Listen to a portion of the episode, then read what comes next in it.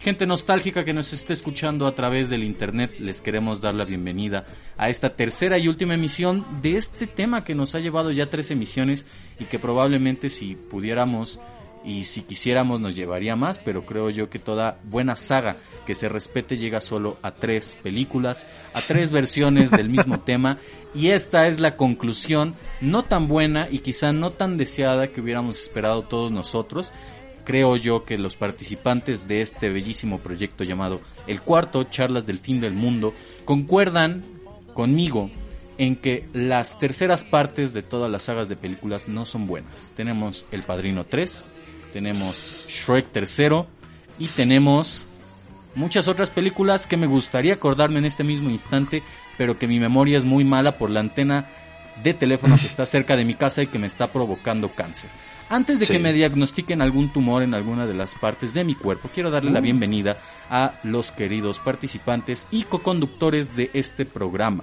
En primer lugar, quiero darle la bienvenida a ella, su Contreras, que se encuentra a mi lado físicamente, pero sobre todo en mi corazón. ¿Cómo estás, Olivia? Oh.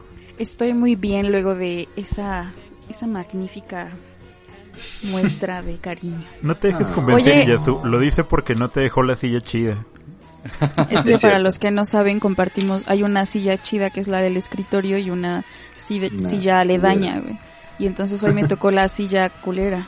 Pero tienen que saber usted, querido, escucha que esa silla se va repartiendo conforme las semanas pasen. La semana pasada le tocó a ella, la próxima semana Digo, esta semana me tocó a mí, la próxima le volverá a tocar a ella. Pero uno se acostumbra a la buena, a la buena vida, amigos. Sí, pero eh, ese es un problema del sistema capitalista. Oye, ahorita que decías lo de las sagas, Rambo 3 está culera también. Claro. Jurassic Park 3, amigos. Rocky 3 tampoco es muy buena, aunque Rocky 4 tiene su encanto. Y eso que Rambo llega como hasta el 7. Sagas eternas, sagas inconmensurables, por ejemplo, Transformers 3 es muy buena. No hablaremos hoy de Transformers 3 porque creo yo los partícipes del otro lado de mi, de, mi computadora, de la pantalla, Nacho y Abraham, coinciden en que es una gran película y eso hará que nos lleve más tiempo. Por otro lado, Harry Potter 3, El prisionero de Azkaban es muy Probablemente buena. sea mejor. Sí, creo que es de las mejores tiene sentido. No lo sé. Star Wars 3, la de la saga original, Star Wars El último Jedi, si no estoy equivocado, no es tan mm. buena, amigos. El, regreso de Jedi. Estamos con todo, amigos, porque este hoy justamente vamos a hablar de cine de los 2000. Uh. Espero que todos estén Aparte yo sé que Natch es un súper, ¿cómo se dice? Cuando no es melómano, pero es de película, cinéfilo. Cinéfilo. Es un cinéfilo empedernido, entonces seguramente eh, la voz de, del buen Nacho estará retumbando en sus oídos eh, más tiempo que la de nosotros. Eh, le pedimos disculpas por eso, ¿no es cierto, amigo? Te ah. quiero. Nacho, ya te escucharon todas las personas en el ciberespacio. Por favor, introdúcete el día de hoy. ¿Cómo estás, amigo? Oh, oh, oh, hola, amigos. Muy bien. Todo bien por aquí. Todo bien en la cuarentena interminable como la historia interminable, pero como siempre me da mucho gusto estar con ustedes amigos y con todos los que nos escuchan, porque vamos a hablar de películas y como ya dijo Yasu, es mi tema, me gusta, así que vamos a hablar de buenas películas, así que no hablemos de Transformers. Vamos a hablar de la mejor película de esta década, Transformers 4, donde salen los Dinobots en una escena, si usted no vio la versión extendida de Michael todos, Todos vimos el trailer, entonces supongo que ahí está esa escena. Y, básicamente, si viste la escena en el trailer, viste la escena en la película. Yo creo que aquí los presentes no quieren hablar al respecto porque en una de las escenas postcréditos que vienen en la versión extendida, en el Director Scott de Transformers 4, aparece Abraham montando un Dinobot. Me gustaría, Abraham, que aparte de que nos digas cómo estás el día de hoy, expliques tu aparición en esa película de Michael Bay. Claro, eh, gracias por introducirme de esta forma, mi querido. Eh, no sé, mira, verás, a veces uno tiene que comer.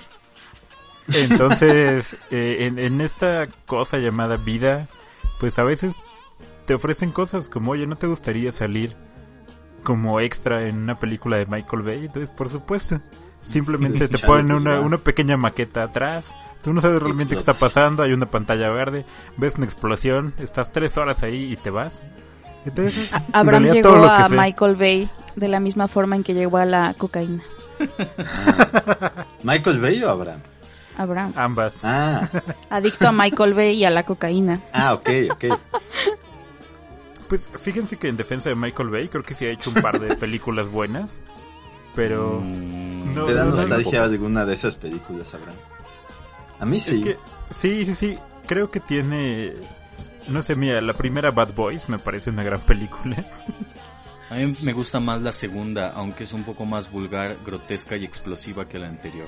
Pero ¿Saben vam- qué? Ajá. A ver, ah, bueno. Nacho, ah, bueno, solo es una pequeña nota para Michael Bay. Para que sepa que no lo odio tanto. Una película que me da nostalgia, amigos, es Armageddon. Armageddon, claro, buena película. Ah, Pues sí. es una película que no me gustaría tener entre mis recuerdos. Lo bueno, Era muy Muy- pequeño, güey. lo excelente aparte de que la, mem- la antena satelital que está cerca de mi casa y que transmite radiación esté borrándome el cerebro, lo bueno de, de eso es que nunca vi Armageddon. Sí vi esos montajes que hacían con I Don't Wanna Miss a Thing de Aerosmith porque sale Liv Tyler, la hija de eh, Steve Tyler, creo que se llama, ya, ya no recuerdo cómo es el nombre del vocalista de Aerosmith, Sí. en Armageddon, junto con Ben Affleck. La, Eh. la canción es de la película. Sí, exacto. Por esa misma razón es que yo me siento muy mal al recordar Armageddon. Es uno de esos recuerdos que difícilmente se me borran y que solo estoy esperando el día en donde me diagnostiquen un tumor cerebral para que me digan te vamos a quitar este fragmento y va a desaparecer el recuerdo de Armageddon. Pero bueno, ya escucharon a todos los partícipes el día de hoy y están escuchando lo horrorosa que es esta tercera edición de las cosas que nos dan nostalgia del 2000. Mi nombre es Juan Carlos Baez y ahora sí pasamos a la carnita del programa. Vamos a pasar a aquellas películas que nos causan nostalgia y que hoy día las recordamos con ese sentimiento y que vamos a intentar en lo que queda de la cuarentena, es decir, el resto de nuestras vidas, verla para sentir esa nostalgia.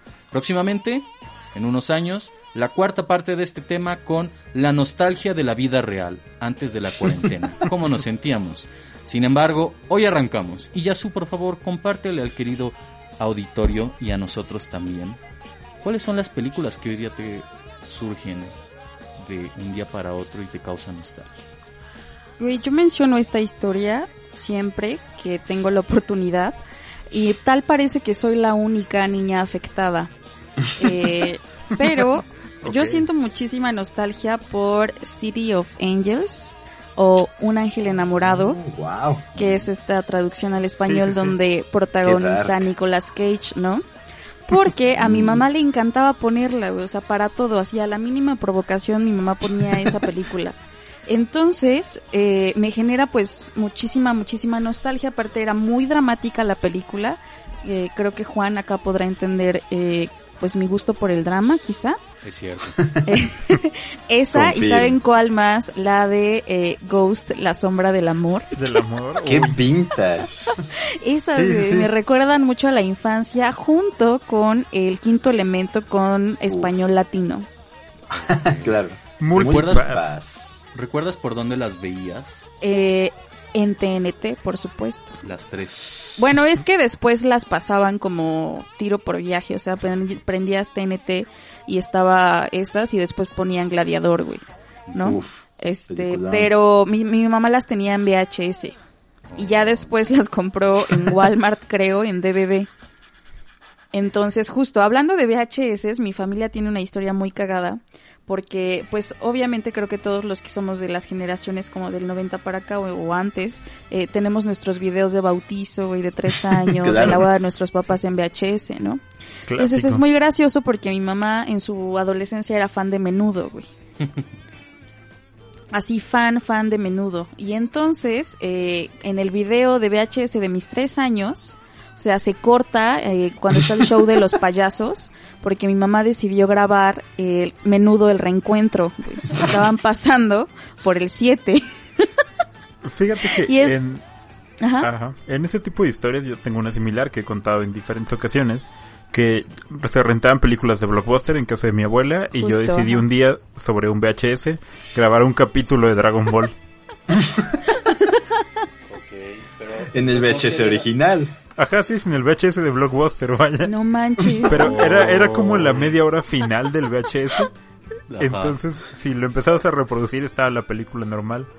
Pero si llegabas a la última media hora, empezaba un capítulo de Dragon Ball Z. Ni siquiera recuerdo qué capítulo era y si era un buen capítulo. Pero, o sea que regresabas siempre al Blockbuster a sacar ese VHS para ver tu capítulo o qué? No, no, no. O solo, quería saber cómo se grababa. Ajá, creo que justo eso pasó. Es, es muy cagado, güey, porque después de esto, en la, en la boda del de, video de mis papás, no, en el video de la boda de mis papás, así se están despidiendo así de gracias por venir a nuestra boda, termina, se corta, güey, empiezan comerciales del 7 y empieza E.T., güey. Oh, la virgen. Entonces mi papá grabó E.T. así, pero es muy es como un viaje al pasado cabrón, porque estás viendo la boda, ¿no? Así que creo que ellos se casaron que era en el 94. Empiezan los comerciales, güey, así de comerciales viejísimos de cosas que ni te imaginas, así como no sé, güey, creo que hay uno de FAMSA, es el único que recuerdo ahorita. Este, y empieza E.T., que E.T. también es una de las películas de los 2000 que yo creo que a muchos niños o a muchos de nosotros que ya no somos niños nos da nostalgia recordar, ¿no? Opinión impopular, amigos. ¿No te gusta E.T.? Detesto E.T. Curioso. Mm. A mí tampoco me gusta, pero porque sabes que a mí me da miedo E.T. yo, la vi, de niño igual. Me da como asco, no miedo. Ajá, yo, yo, les cuento un poco mi historia. Había un juguete de E.T. que era como de mis tíos. Ajá, era una grande, figura... Ajá, y, prendía su dedo y a mí me perturbaba mucho porque ya estaba como desgastado. O sea, porque vaya, mis tíos son 18 años más grandes que yo, entonces era un juguete bastante viejo, pues. Sí, sí, sí. Y a mí me daba mucho miedo E.T., o sea, como, como la figura yo también tuve uno de La película me, me causaba una repulsión. Era como, güey, no puedo ver esta película con este personaje que detesto. Y de esa historia nació Five Nights at Freddy.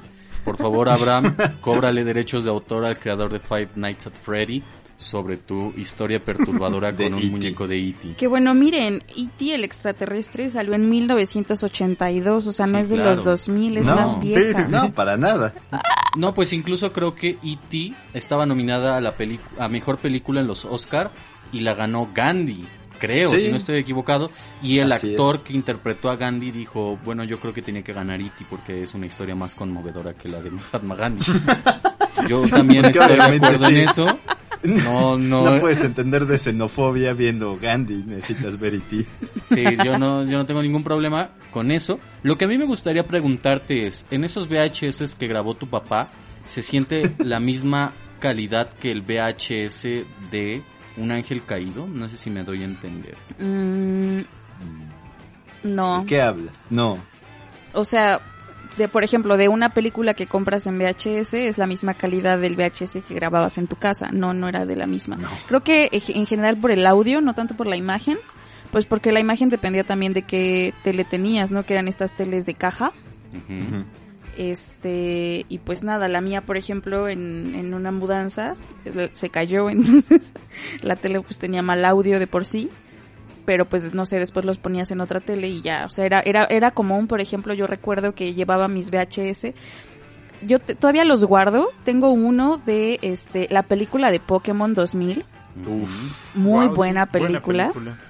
Tengo ese, tengo pues varias, El zorro y el sabueso, casi todas las de Disney, pero yo recuerdo con mucho mucho cariño una que son este como cortos de Disney, pero en blanco y negro y son un poquito perturbadores, la neta, o sea, yo los veía de niña y los veía porque me intrigaba, ¿no?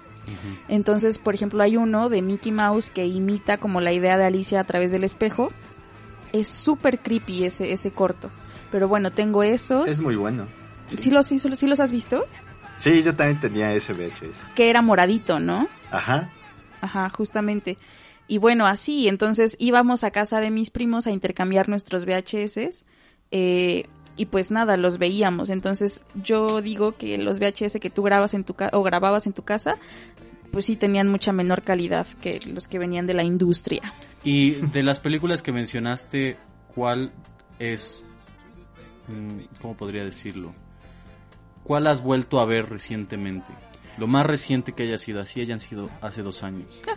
Pues no, o sea, lo más reciente que he vuelto a ver es contigo, pero no, no, no la volví a ver. ¿Te acuerdas que vimos como, ¿de quién es? ¿Del director? Es Wim Wenders, que es la, Mm. la versión original de Un Ángel Caído, pero que se Las llama... alas del deseo, ¿no? Las alas del Exacto. deseo. La estábamos viendo Juan y yo y yo, ¿qué? Esto es un ángel enamorado. Y Juan, no, mi amor, esto Me salió de y yo, ¿qué? Y sí, Es o de sea, los ochentas. y yo le rogué a Juan para que viéramos con Nicolas Cage un ángel enamorado, no quiso, por supuesto, pero, Pero yo es tu recuerdo favorito, ¿no, Juan? Nicolas Cage. Sí, claro. No me molesta. No soy gran fan de su trabajo fílmico.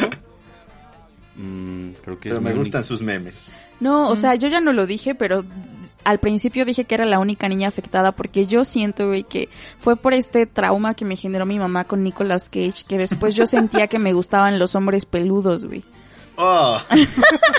Y, y solamente pues porque en la película en repetidas ocasiones sale Nicolas Cage sin playera y yo me acuerdo que yo le decía a mi mamá, mamá, ¿por qué mi papá no tiene pelo como Nicolas Cage? no?" Y mi papá como, cállate. Tu papá viendo la tele así con una lagrimita. Sí, Tiene era, era muy gracioso, pero pues sí yo recuerdo esas películas como muy, muy, pues muy entrañablemente, la verdad. Más quizá incluso que las de Disney, no sé. Porque pues todos vimos, por ejemplo, el, el estreno de El Rey León, de Bichos, de en el cine, ¿me explico? Y eso es como muy, muy padre. Algo que yo no comparto, que no sé si ustedes sí lo hicieron, es ver Harry Potter en el cine, güey. Yo no recuerdo haberlo hecho, no Uf, sé por qué. claro. Sí, Yo recuerdo sí, haber sí. visto las últimas de Harry Potter, no las primeras. O sea, las últimas sí, pero, güey, las primeras no, y me Están- hubiera encantado hacerlo. Está en mi, en mi lista para cuando sea mi turno, amigos. Bueno, pues, yo amigo. visto la primera al menos. ¿Qué te parece, Nach, si te paso la estafeta? No sin antes, vayamos al primer corte musical de este Ah, va, va, programa, eh, que corre a cargo. Tendría que correr a cargo tuyo. Tienes ya tu canción a mano. Y, y todos, ¿a quién le habla? A ti. A ti. ¿A mí? Sí, a ti. No, pero yo dije, yo quiero pasar al final. Sí, solo que dentro de la pre- preescaleta mental que me hice, no tomé en consideración que tú habías pedido el final e inicié el Conmigo. programa contigo. Ah, bueno, la voy a decir. Eh, es no, bueno, una- bueno, bueno, bueno. Te propongo esto, queridos amigos, partícipes del programa, así como querido escucha, vámonos a- al revés. Yo voy a ser el último en dar mis películas, pero el primero en poner la música. Y tú vas a, A ser ver, la va. última en poner la música. Y la primera en- decir mis películas. Exacto. Me parece. Va que va. Pues vámonos con esto que corre a cargo de mi selección. Es una de las bandas que mencioné dentro de mi selección también de, de bandas que me causaban nostalgia, de artistas y de música en, la emisión pasada. Esto corre a cargo de los fabulosos Cadillacs, una de las canciones más famosas que tienen ellos y también por la que los conocí gracias a MTV, el extinto MTV.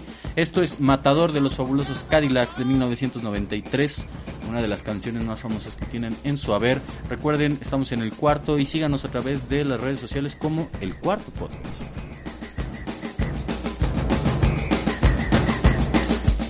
Dicen el matador, nací en Barracas.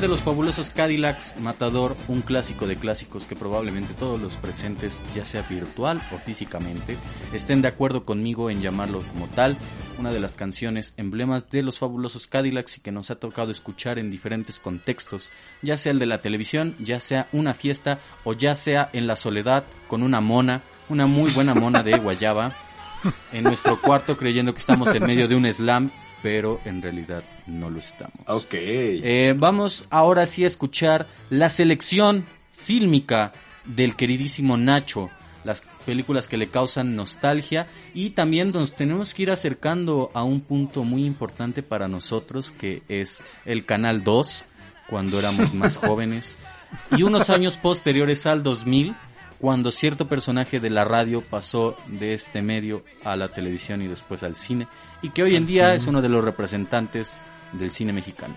En fin, Nach, sírvase usted, por favor.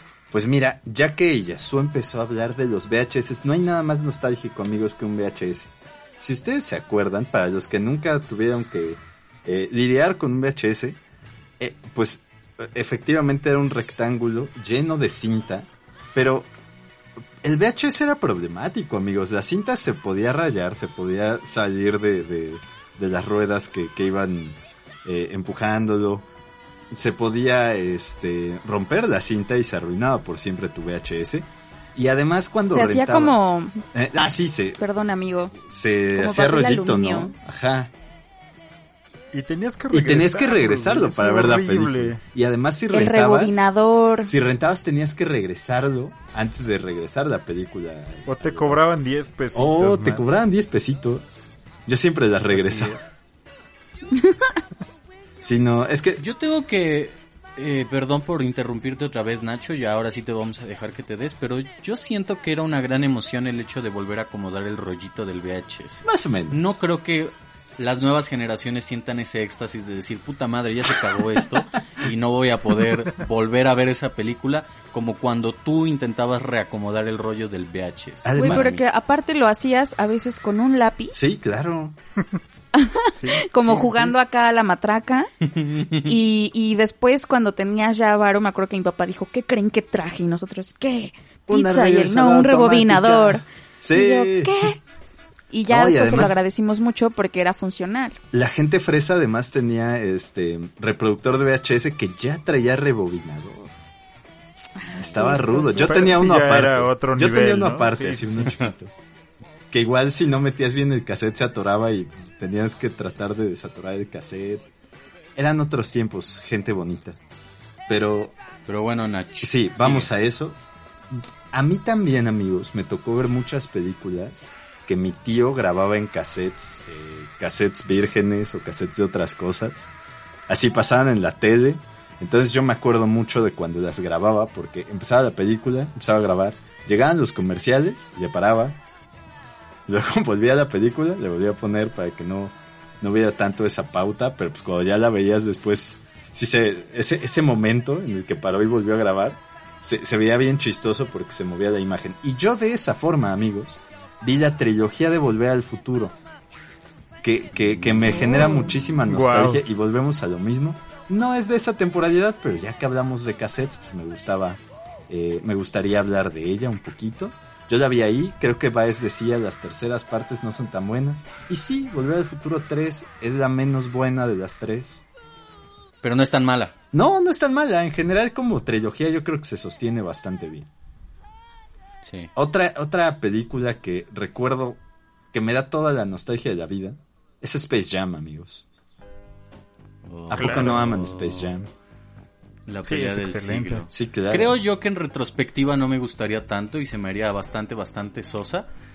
Pero en su momento, y creo yo que todo lo que giró en torno a ello, los productos mercantiles, por así llamarlo, los juguetes, Sí. las playeras, sí dan mucha nostalgia. Digo, yo soy efectivamente, como se ha comprobado a lo largo de esta saga de, de emisiones de nostalgia, más joven que ustedes, pero sí tengo un contacto con generaciones incluso más grandes de las de ustedes, y esas generaciones, las de mis primos, eh, sí vivían como en una eterna nostalgia a Michael Jordan, Sí. a E.T., a Space Jam, a los Looney Tunes, Claro. a algunas otras cosas por ahí que me, me aproximaron a este universo que era el de Michael Jordan saliendo del retiro del básquetbol y dándose cuenta de que era un asco en el béisbol y regresando a jugar con los Los Looney Tunes. toros de Chicago. Ah. Bueno, y con los Looney Tunes. Oye, pero ¿sabes qué? Yo te recomiendo que la vuelvas a ver. Yo la volví a ver Este hace Netflix, poco. amigo. Ah, Y, y ¿sabes qué? Sí, sí, sí. Creo que ahora la disfruté más porque, como siempre, los Looney Tunes, que por cierto, perdón a los que, pues sí les guste mucho como, como Mickey Mouse, no tanto Disney en general, sino Mickey Mouse, pero los Looney Tunes siempre han sido superiores. Entonces, Space Jam tiene muchas cosas que ahora como adultos son mucho más chistosas que en ese entonces. Tiene muchas referencias, tiene referencias a Pulp Fiction, por ejemplo. Entonces, dale otra oportunidad a Space Jam. Yo creo que hasta te va a gustar más ahora. Es buena. Sí, sí, sí, sin duda. Creo- Puede creo ser, fíjate que yo no- bien. Yo no la recuerdo con tanto cariño, perdón. Pero, pero, ¿por qué? O sea, sí, sí la tengo en mi memoria, pero no es así como de, oh, Space Jam, wow, no. Qué triste. ¿Tú, ¿Tú crees que tiene que ver con, con algo relacionado a los géneros? Al género, es lo que iba a ser. decir, Ajá. quizás sí. O sea, porque ves a Michael Jordan y dices, oh, un negro de dos metros. Quiero ser como él. Y por ejemplo, una de las películas por las que tú sientes nostalgia es Ghost. Ajá, ¿no? sí. No sé si vaya por ahí el Pues asunto. la escuela gringa, el estereotipo. Pero, por ejemplo, a- regresando a las historias de los VHS, mi amiga Angélica, a quien le mando un, un saludo y un abrazo, nos contaba, ¿no? ¿Tú te acuerdas mejor de la anécdota?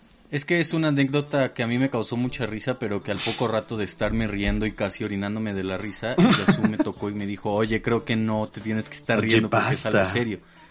Angie, ya, córtale, ya no escuches esto. Y justo sucedió hace un año, si no estoy equivocado, Ajá. porque fue cuando eh, era por las fechas de mi cumpleaños, era mi cumpleaños, en realidad estábamos reunidos, y ella comentó que dentro de su familia tenían una cinta del último juego de Michael Jordan. Y que lo veían de Wow. vez en vez y que se sentían tristes. No sé, no sé si se refirió a que lloraban incluso Ajá, viéndola. o sea, Wow. como que no sabían cómo iba a acabar el juego, o sea, como que pretendían no saberlo, a pesar de haberlo visto a través de los años muchas veces. Claro, Wow. claro. Está muy cool. Y es que antes de eso Yasu nos había contado su anécdota de E.T. y de sus tres años. Y que sucedió porque Angélica, cuando estábamos viendo la boda del video de mis papás, otra vez estoy diciendo. ¿Con quién se el casó video de el la boda de video mis de la papás, boda de tus papás? perdón, este, Angie dijo, wow, ¿cuál es esa película? Y yo como, güey, es E.T. Y ella, ¿qué es eso? Y yo, no mames, Angélica, tenemos la misma edad, o sea, ¿cómo no vas a saber quién es E.T.? Y entonces fue muy gracioso, vio toda la película entera después de, de la boda de mis papás, y ya después nos contó, eh, ya con Juan y conmigo, pues el, el rollo este de Michael Jordan. Que por ejemplo, si tuviéramos que elegir una saga y una trilogía de cosas, esa trilogía de chistes sobre el VHS para mí es muy buena, culminando con esta última, que quizá no tendría que reírme, pero que al final lo hice, que es el de el de Jordan, el último juego, en VHS. Creo yo que por ahí puede ir el asunto en, en cuanto a Space Jam. Yo también la recuerdo con nostalgia y recuerdo con más nostalgia el hecho de tener ciertos juguetes que eh, aludían a la película y algo que, que quizá profundice en mi turno de elegir las películas, pero que me gustaría cimentar desde ahorita, es que a mí ya no me tocó Blockbuster en VHS. Me tocó directamente Blockbuster en CD. En, y eso... En DVD, ¿no? Claro. Ah, bueno, sí, en, DVD. Y eso yo lo achaco a mi situación económica. Que ustedes sean unos burgueses asquerosos que podían rentar No, VHS no. Yo iba y DVDs no, ya no- Blockbuster. Ya no es mi culpa. Otra cosa que me llamó la atención y que no sé si ustedes compartan conmigo esta percepción es que yo sentí de chico, sí, los vestigios del VHS, pero de repente hubo una transición, al menos en mi vida abrupta, al DVD y después del DVD desapareció. O sea, como que llegó el internet, o no sé si todo, todos estos formatos en realidad estaban coexistiendo en un mismo lugar y de repente el internet los desapareció, o si mi percepción es errónea. ¿Ustedes qué opinan? De decir, mira, coexistieron un rato el DVD y el VHS porque cuando llegó el DVD era caro y no solo, o sea, era caro porque era nuevo, pero lo más caro era tener un reproductor de DVD, casi El nadie aparato. tenía. Además, además, ¿sabes qué? Era un pedo el hecho de que ahora los DVDs pueden reproducir cualquier formato. Ah, sí, claro. Pero antes los DVDs estaban catalogados por regiones. Sí. Entonces. México Ok. era región 4. Y solo podías reproducir DVD un- un- región ajá. 4. Necesitabas un, un lector de DVD de región 4 y que tus DVDs fueran región 4. Región 4. Entonces eso generaba muchas broncas de compatibilidad. Era un pedo, Y amigos. que ni hablar, ni hablar de la piratería, amigos, a veces no los leían. Exactamente. Después... Y después cuando salió Blu-ray, Pero, ¿sabes qué? Incluso antes del Blu-ray, cuando empezaron a hacer clones de las películas, ah, sí, ahí fue cuando los ya empezó a famosos hacer... clones. Porque es en serio, o sea, es muy diferente grabar eh, tú un DVD ahí más o menos que hacer un clon. Al hacer un clon copias la interfaz completa que le ponen. Entonces Sí, todo es si igual. traía jueguitos, la película Ajá. o el menú o todo eso, venían en el clon. nunca, nunca les tocaron, o supongo que sí, obviamente, estos, estos DVDs, pero sobre todo en ese entonces que eran raros, que traían las advertencias de qué te pasaba si hacías piratería Ah, sí, y que el FBI iba a buscarte. sí. Sí, era muy raro. La- la- la- los comerciales que hizo el gobierno de México. Sí, güey, de- de estaba papá pensando, pirata. el mejor. sí. Tengo un papá pirata. En una película pirata, era lo más surreal del mundo. Sí, hermoso. Sí. ¿Saben qué? Hashtag México. Yo me acuerdo un chingo de, de una, de uno, de una morra que sacaba un 10 pirata. Claro, sí. Y le decías algo así como de, es pirata como tu película. Como tu y así película. como, wow. Transgresora. Porque además tenía la voz de, de, de una de mis, eh, de mis selecciones, por cierto. Traía Ah. la voz de, como de Jimena Sariñana, como de, así se les dice mamá, es como, como tu película. Sí, es cierto. Pirata. Amores. ¿Qué este, comerciales tan más surreales? Amarte duele, Sí, como amigos. me voy a salir un poco del tema quizá y esto podría dar para otro otro programa, güey. Los comerciales del 2000, ¿se acuerdan del Danopsote? Claro. Que yo vi el meme Sí, que uy. decía algo así como de, ¡ah, mi mano se encogió! Y era como de, no, güey, es el nuevo Danopsote. Qué Pero el güey se tocaba la frente y tenía la manita. era muy cagado. Era muy bueno. Muy, buen meme. Pero a ver, Nach, Nach, sigue. ¿concluye o, o prosigue con tu lista de películas nostálgicas? Muy bien. Ya para, para irla cerrando, tengo Harry Potter, porque sí, yo sí era niño y sí fui a ver. De hecho, creo que vi todas en el cine y la mayoría incluso las vi cuando estrenaron. O sea, la- la- Ok. la- el día que estrenaban las iba a ver. ¡Ay, qué perro! Y la que más nostalgia me da de ese tipo de cosas es The Dark Knight, que es del hermoso 2008 que todos, que todos añoramos. Cierto. Esa película salió en Claro. 2008 y igual, misma idea, fui a la premiere y, y- y fue hermoso, amigos. Eso me da mucha nostalgia. Cuando era joven y fui a eso y vi eso en el cine antes que la mayoría de ustedes mortales. Y, eh, por supuesto, para que Baez sea feliz, Amores Perros, amigos. Uy, que- ¿La viste en el cine? No, no. Amores Perros. la ¿Estuvo vi en el de- cine? Sí, claro que estuvo en el cine, pero no Sí, mucho tiempo. y- Pues le, le fue bien el cine esta Ujú, vez, ¿eh, ¿no? aquí sí. Pero, Vaya, Dato curioso, según vi en un video recientemente, Iñárritu le pide a las nuevas generaciones que se abstengan de ver Amores Perros porque la está remasterizando. Oh, Entonces, no. lo que él quiere Ajá, es, de es hecho se, supone que se va a reestrenar, ¿no? ¿por Pero qué? se va a reestrenar, en creo que en junio, julio, pero por este pedo se va a reestrenar hasta diciembre, o es el plan. No mames. Sí. Eso es algo como de Porque George cumple Lucas, 20 amigo. años este año. Eso no se hace. Ajá, y que, que por eso eh, le pide a, a las nuevas generaciones que no la vean para que disfruten de toda la experiencia que vivieron en el año 2000 las personas que lo vieron en el cine. Cosa curiosa, creo yo que Iñárritu sí ha vivido en una irrealidad absoluta desde que salió de México porque muchas personas de nuestra generación vieron Amores Perros en el 2. Creo yo, y ya llegaremos a eso. Ese es el platillo especial de este, este bello Al programa. parecer. Em, eh, ¿Qué más? Iba, iba a decir algo relacionado a todo eso. No, ya va Nach. Sí, por eso, o sea, Nach. Iba a preguntar algo. De Amores Que Perros. te amo, Nach. Ah, No, Que te ama, perro. no, pero bueno, Nacho, ¿qué más te gustaría agregar? Pues mira, lo único de Amores Perros, por ejemplo, es que la vi cuando estaba chavito, obviamente, y voló mi mente. O sea, he vivido en este país toda mi vida, sí he visto cosas raras en este país, pero Amores Perros es, es una conjunción de todas esas cosas que cuando eres niño, como que viste, pero ignoras. no entiendes. no entiendes o decides ignorar o, o tus mismos eh, padres o familiares como que te... Es como, no veas eso, hijo. Y ves Amores Perro, es como, wow. Todo eso pasa aquí, ¿verdad? Todo lo que me ocultan. Gran película, yo creo que está padre que quiera que la gente la vea en el cine, pero si la van a remasterizar visualmente, creo que es un error, porque de hecho como está grabada, ayuda un chorro al- a la ambientación de la película, a la Sí, sí, atmósfera aquí que ese es tiene el grano. ¿no? Que, que, que de repente Sí. se vea como medio pinche zona la imagen, Sí, sí, sí. pero Es, es una película Pero en la bien, que ¿no? todo, todo confluye para que quede así. Entonces, pues esas son mis películas, amigos. Esa es mi nostalgia.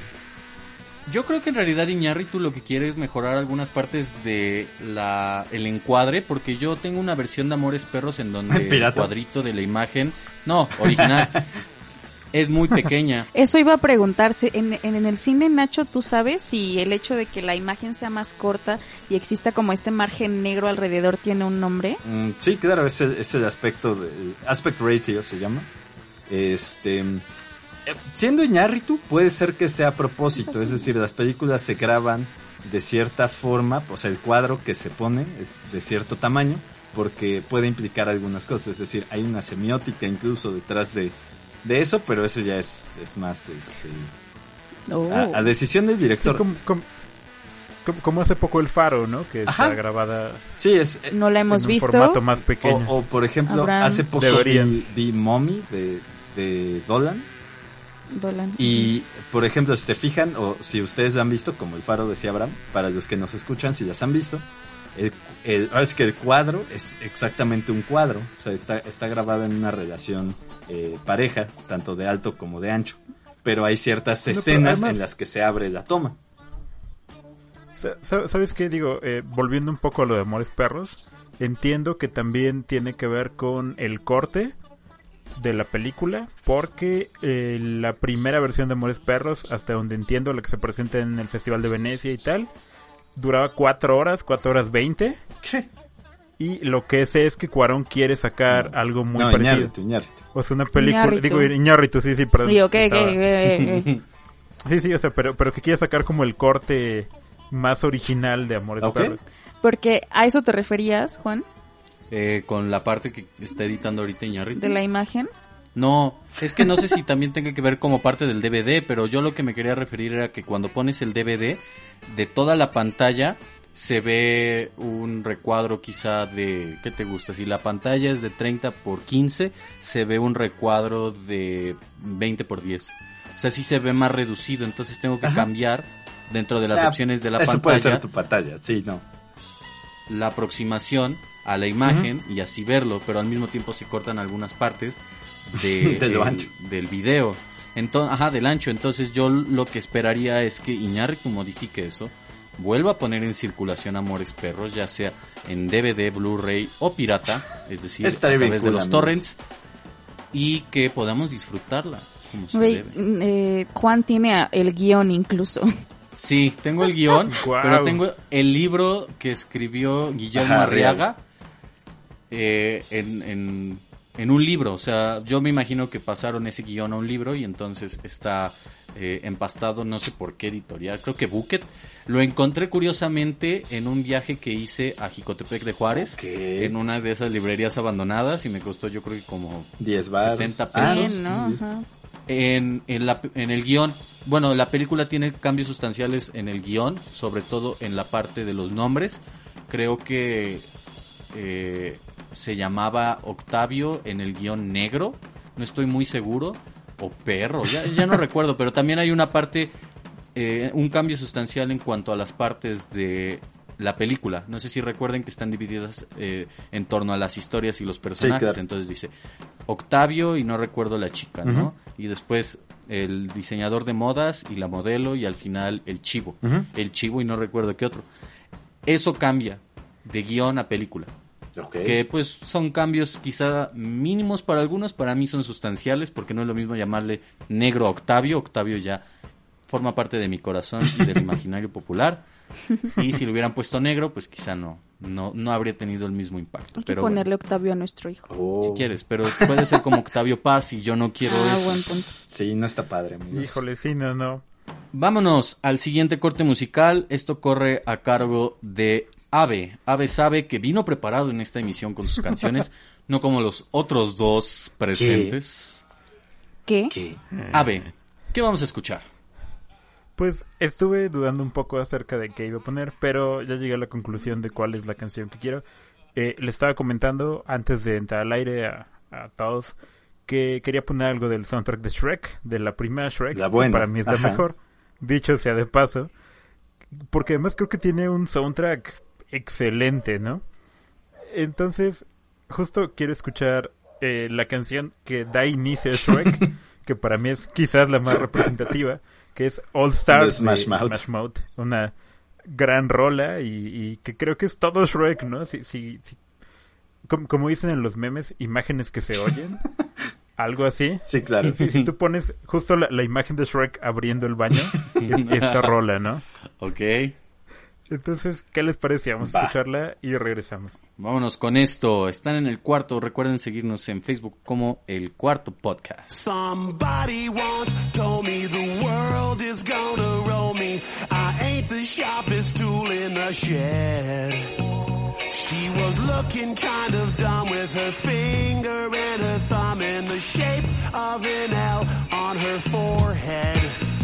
Well, start coming and they don't stop coming. Fed to the rules and I'll hit the ground running. Didn't make sense not to live for fun. Your brain gets smart, but your head gets dumb. So much to do, so much to see. So what's wrong with taking the back streets? You'll never know if you don't go. You'll never shine if you don't glow.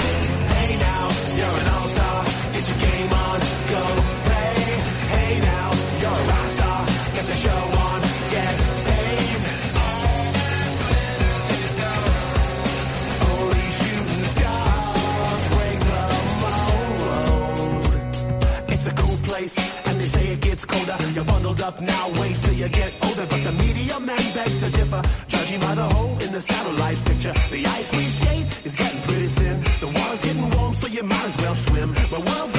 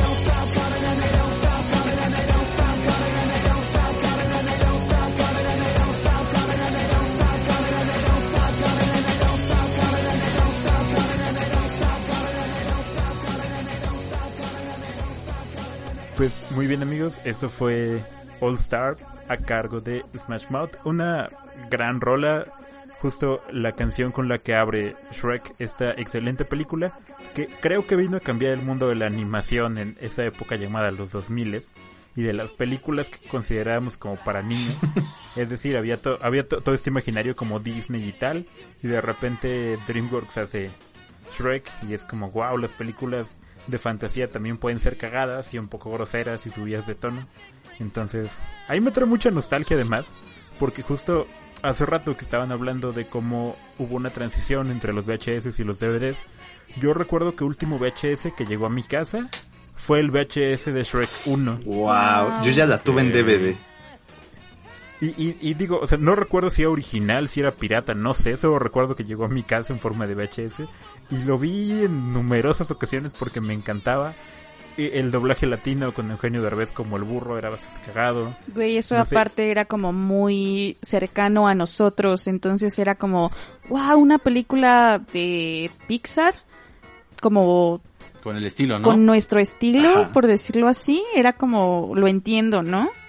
Y no sé si les pasó a ustedes, pero por ejemplo yo tengo un tío muy cagado, tío Miguel, te mando un abrazo, y él encantaba güey, reproducir lo- los diálogos de burro, ¿no? Entonces era muy gracioso, pero bueno, quizá por eso, ¿no, Abe?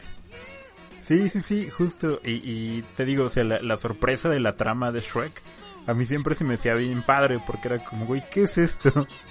O sea, por, por, porque hay un ogro y porque están pasando todas esas cosas. Lord Farquaad es Porque, porque un burro quiere con una dragona, También. por, por cierto. No, pero además tuvieron hijos, amigos. Ahí, ahí hay chistes internos muy, muy buenos.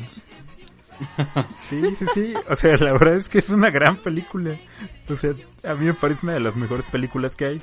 Y para mí tiene que ver con esa nostalgia 2000 era totalmente, ¿no? Y que sale Y como, perdón por interrumpir, y que sale ahí Smash Mouth, que fue pues, a fin de cuentas también les dio un impulso. Una vez vi un meme de Smash Mouth que decía algo como de te odiamos Shrek, arruinaste nuestra carrera, pero pues Al revés. dices, mm, sí, sí, como que no es algo tan verosímil. Y, y fíjate, por ejemplo, eh, esa Shrek fue el primer acercamiento a Leonard Cohen para mucha gente de nuestra generación, ¿no? Eh, digo, tiene sí, esa ¿eh? versión de, de Hallelujah que está bastante padre y que muchos años después uno le escucha y dice, claro, es de Leonard Cohen, ¿no? Pero en ese momento es como, "Uy, qué bonita La canción". de Shrek le Y- decían. Sí, sí, sí. Y de también un acercamiento a David Bowie, por ahí estaba Life on Mars en la parte 2 de Shrek, en la Shrek 2, que pues no sé, como que también fue fue esa parte, ese conocimiento que tienes. Ahora, ¿tú prefieres como Nacho y lo ha mencionado en diferentes ocasiones, Shrek 1 a Shrek 2? Sí, por poco, pero sí prefiero Shrek 1. ¿Por qué? Mira, tal vez en mi caso tiene que ver con una cuestión de nostalgia, porque Shrek 1 es- ocupa un lugar muy especial en mi imaginario. Y, y fuera de eso, en, en términos de un criterio, digamos, más objetivo, entre comillas, me gusta más la historia de Shrek 1 porque creo que es mucho más sorpresiva, porque es como el primer acercamiento a los personajes, entonces todo lo que ves es diferente y está como transgrediendo la fórmula que te había vendido Disney durante muchos años de cómo funcionaban las historias de princesas. Shrek 2 me gusta bastante, pero creo que solo es como el desarrollo lógico de los personajes en muchos sentidos, me gustan las problemáticas y tal, pero eh, eh, es que eso pasa mucho en el cine y es algo que he discutido con Nacho en diferentes ocasiones. Creo que sin la 1, Ujú. la 2 no, no tendría ningún sentido, pues. Claro. Y pasa para mí eso en Shrek, o sea, O, o sea, tienes... ¿te, te parece, perdón, que Shrek 2 ya es predecible a partir de que existe Shrek 1? No, no, no, pero creo que, que tiene las bases y es tan buena gracias a Shrek 1. Ok, ok, entiendo. Pues de la 2 es de esta gran frase, ¿no? De yo sí cambié por ti, Shrek. sí. Justo. Oigan, y la hermanastra, la hermanastra más fea sale también en la 1. No. No, ¿verdad? También a mí me encanta ese personaje, güey. Lo es amo. que yo tengo que admitir algo. Bueno, no admitir, tengo que en realidad Admite, admite. a ustedes dos que ustedes no están tomando en consideración que Shrek 2 tiene una de las escenas más sublimes en el universo A ver. y uno de los momentos Ah, también más ver, sublimes dale. que han sucedido y que se verán en, en la historia de esta humanidad, que es cuando todos esos personajes parodia de los cuentos infantiles se unen como una suerte de Avengers Assemble y ayudan a Shrek a llegar a no recuerdo al castillo, castillo, sí. Yo- sí, que se unen todos y que encima de eso le ayudan a construir a esa bellísima galleta de jengibre gigante. Y ustedes no están tomando en consideración ese momento La en el que la galleta se acerca y hace como wow y después le lanzan leche y es como de mmm, rico y después cae, y se- o sea, sus brazos se desprenden y caen en el lago y ustedes tampoco están considerando la grandiosa imitación que hace Yasu de la caída de la galleta de jengibre No, gigante en la vida es, real. es un buen punto. No, híjole, esa parte No, no un la he día- visto. Entonces mi Un día opinión se es los válida. voy a enseñar. Tal vez cuando Es lo que- vea cambie de opinión. Es que es muy cagado, creo que sí me sale muy bien. Juan dice que va a ser uno de sus votos matrimoniales. Sí. Por favor, invítenme a su boda, quiero ver eso. Güey, también, ¿de Sí, qué, sí, sí, tengo que estar ahí. ¿de qué película es cuando salen cantando la de... Ah, todas Es las de la- princesas. de Tun, Shrek tun, tun, tercero. tun. ¿Qué canción es? Sí. Se me va el nombre. Ese es de Shrek tercero. sí. Es la de Immigrant Song de Ajá, sí. es. esa, esa es muy buena, esa es muy buena escena también. Que Sí, por pero ya es cierto- Shrek tercero. Shrek tercero a mí, amigos, se me hace la peor de ¿No todas, te gusta? incluso peor que la 4. Híjole. ¿Hay cuatro? Sí. Sí. No mames. Sí. No sé si en la De hecho hay 4 cinco, ¿no? no sé si en la 4 No es sé, cuando Shrek sí. ya tiene hijos. Sí, Ah, ¿sí? sí, en la 4 Sí. ya, ya están los niños, pero está hasta la madre de ellos, porque pues son niños. Los ogritos. Entonces, La cuatro es lo de Rupenstinsky. así es. Ajá, ajá, creo que sí. Entonces sí las vi. Ah, bueno, sí, sí, solo Pero son sí, cuatro, no, la- la Ni idea, pero- La botas. 3, A mí la igual- 3 está fea, la 2 está bien, pero la 1 es superior. A mí igual concuerdo contigo, Juan. Me encanta Shrek 2. Sí, es una gran película. Pero bueno, Ave, ¿qué otras películas tienes en tu haber que te causan nostalgia y que probablemente veas en esas madrugadas solitarias donde la poesía escrita no llena a, a ese gran cerebro que tú tienes, Ave, y tienes que recurrir a otro tipo de poesía visual? Que no necesariamente es la poesía brasileña. Sí, sí, otra cosa. Pues fíjate que ahí tengo como... Voy, voy- voy a hacer una pequeña subdivisión acerca de esto.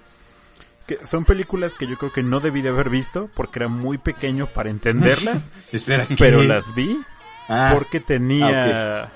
O sea, como, como les he comentado en diferentes ocasiones, yo crecí mucho con dos de mis tíos. Uno estaba estudiando sociología y el otro estudiaba artes plásticas. Uh, uh, no. Le- les, les gustaban cosas bastante extrañas, ¿no? Estoy viendo Gaspar Noé, Godard, ¿no? Ándale, Sí. fíjate que justo una de las películas que me causaba mucha nostalgia y que pasó mucho tiempo hasta que volví a ver fue Los sueños de Kurosawa, Ok. Oh. uf. que recuerdo haber visto, recuerdo haberla visto cuando yo tenía 9, 10 años. Y voló mi No cabeza así No, pues sí, brutalmente. Digo, yo, yo- no entendía en términos como de la trama lo que estaba pasando, pero las imágenes se me hizo así como de wow, ¿qué carajo es esto? Y entonces como, como que esas imágenes se insertaron en mi subconsciente hasta que, no sé, cuando tenía 19, 18, la volví a ver como más a conciencia y fue como, claro, qué gran película es esta, porque no, o sea, no, no, no entiendo por qué la, la vi tan pequeño, ¿no? Pero estuvo cool. Y, y justo en esa subcategoría de películas, una película de la que siempre tengo como una especie de trauma es Pi el orden del caos. Ujú. Eh, por- porque también recuerdo haberla visto de Aronofsky. Aronofsky, justo, porque también recuerdo haberla visto cuando yo tenía menos de 12 años. Y, Rayos, y justo le- la escena final sí fue como, güey, qué carajo. De ahí que Entonces me dan un poco de miedo los taladros, amigos. De ahí que la foto de Abraham, querido escucha, usted no lo ve, pero yo se lo voy a describir en Hangouts, sea lo bello y lo sublime de Immanuel Kant en tomo junto con una coca. De Se ve 600. fría de 600 mililitros. O sea, ese malditismo que carga, En sepia, en En sepia. ese malditismo... El malditismo que carga Abraham no es gratuito, querido escucha. Tiene su, tiene su explicación desde que vio Pi, el, ¿qué, qué? el orden del caos, ya no El, recuerdo. Hijos el del orden caos. del caos, Sí, sí, sí. los sueños, güey, realismo mágico a los cinco años. Ok, ok. Pero bueno, yendo a algo como más, más tranqui, algo que me trae mucha nostalgia a mí y, y que justo es muy curioso cómo se dan las cosas, es la Matrix. ¿Ustedes recuerdan la Claro. Matrix? Uh, yo- sí. que- Yo recuerdo las... Justo, Abraham sí nos está poniendo en vergüenza. justo nos tocó la época en la que, pues, 2000 cuando volvió la Matrix, porque no, no recuerdo ahora mismo de cuándo es la primera película. Del 99. Jo. Mira, es del 99. 99. Ajá, pero para la segunda pasaron como 10 años, ¿no? No, yo creo que menos. No. Yo creo que unos... Es del 2003, Ajá, del creo. 2003. Quizá la, la secuela, a la primera secuela, salió 2004, 2005. Si no, es que también 2003. Porque según entiendo, salieron muy juntas. Sí, de- en el mismo año, es del 99 la primera, 2003 eh, la segunda y Revolutions igual 2003. Pero yo creo que ese sentimiento de nostalgia y de que pudo haber salido después se debe a que muchos de nosotros la vimos en el 5. Y el 5, Sí, sí, sí, sí, justo. querido escucha más joven, y ustedes también podrán entenderlo, sacaba las películas casi dos años después. Sí, sigue haciéndolo. Y además, por bueno, ya ejemplo, no existe el 5, ¿sí? una película como Matrix, amigos, que dura dos horas, dos horas y media, por ahí. En el 5 dura Claro. cinco horas. Por los comerciales, Por los claro. No, sigue pasando porque recientemente mi papá estaba viendo el, el noticiero y anunciaban el estreno, güey, de Sin Sajo. Mm, Guau. y yo, wow, ¿en qué, ¿en qué año estamos, no? sí, sí. Pero esto también es muy gracioso, güey. Mi papá cuando ve, o sea, la ha visto mil veces Matrix, igual que Volver al Futuro. Cada vez que la vuelve a ver su cara es como de, oh, no puede ser, ¿no? Y yo como papá, ya la viste mil veces. Qué hermoso, güey. La neta sí debería ser. Es que es una gran película. A mí también me emociona bastante todavía verla. Y ya, vaya, la 2 es menos emoción y la 3 es pésima. Y La 3, como siempre hemos dicho en este programa, las terceras partes como que no la hay, Exceptuando al prisionero de Azkaban. Por Pero- favor. ¿no? Exacto, sí. Pero es que esa, esa no es trilogía, tal vez Ah, por eso. ok, entiendo, o sea, entiendo la- el punto. Azkaban Sí, como no- que tuvieron chance de desarrollar de desarrollarse más en el prisionero de Azkaban porque sabía, sabían que venían otras que podían explicar ya lo que podía suceder después, ¿sabes? O sea, quizás ese es un problema, Sí, como el hecho de tener que acotar en tres películas una historia que puede dar para más.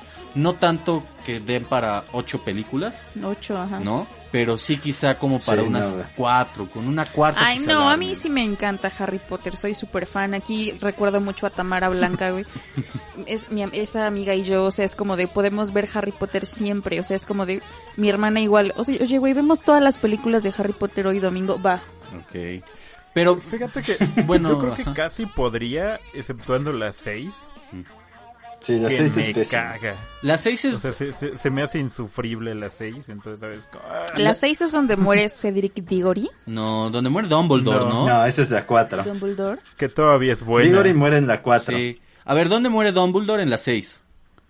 Y Cedric es La Robert cuatro. Pattinson. Ajá. En la 4. Esa es, esa es la 4, Ajá. la del cáliz de fuego. Sí. Así es. Eh, a mí se me hace muy oscura la 6, güey. O sea, yo no te puedo decir que no me guste, pero en realidad Nacho. tampoco puedo decir que, que me encante porque se me hace muy oscura la parte en donde Dumbledore está bebiendo el agua para los horrocruxes. O sea, sí, sí para mí me dejó tocado, güey. Y le bajaron el tono, amigos. Sí, me quiero imaginar que sí, pero... Ah. Ave, ¿qué otra película tienes en tu haber? Justo estaba pensando en otra que tiene que ver también con estas terceras partes que son muy malas y es Terminator. Que, yo recuerdo haber visto Terminator como igual mis tíos así como debes ver Terminator porque está cool y la vi porque estaba cool. Y luego salió la tercera parte que es muy cagado porque a mi tío que es sociólogo le gusta un chingo por alguna razón Ok. Wow, de Yo verdad? tengo, yo tengo una explicación razonable para eso, pero ahorita ya llego a ese sí, punto. sí, sí. Mi, Nice, Mi, nice. mi tío considera que es una de las mejores Terminator. Y a mí me caga Wow. horriblemente desde que la vi por primera vez hasta ahora. Sí. La odio con todo mi corazón. Entonces sí, con esa parte de, de que las terceras siempre suelen ser malas, estoy muy de acuerdo. Ok, tiene bastante, bastante lógica. Eh, vámonos al siguiente y penúltimo corte musical. Esto corre a cargo de Natch. Natch, Oh, por ¿qué el canción amor de vamos Dios. a escuchar ahora? Vamos a escuchar una canción que en general me genera nostalgia, pero también me genera nostalgia de los 2000 amigos. Es una canción muy bonita que no creo que le guste a Baez. Entonces vamos a escuchar Adiós de Cerati.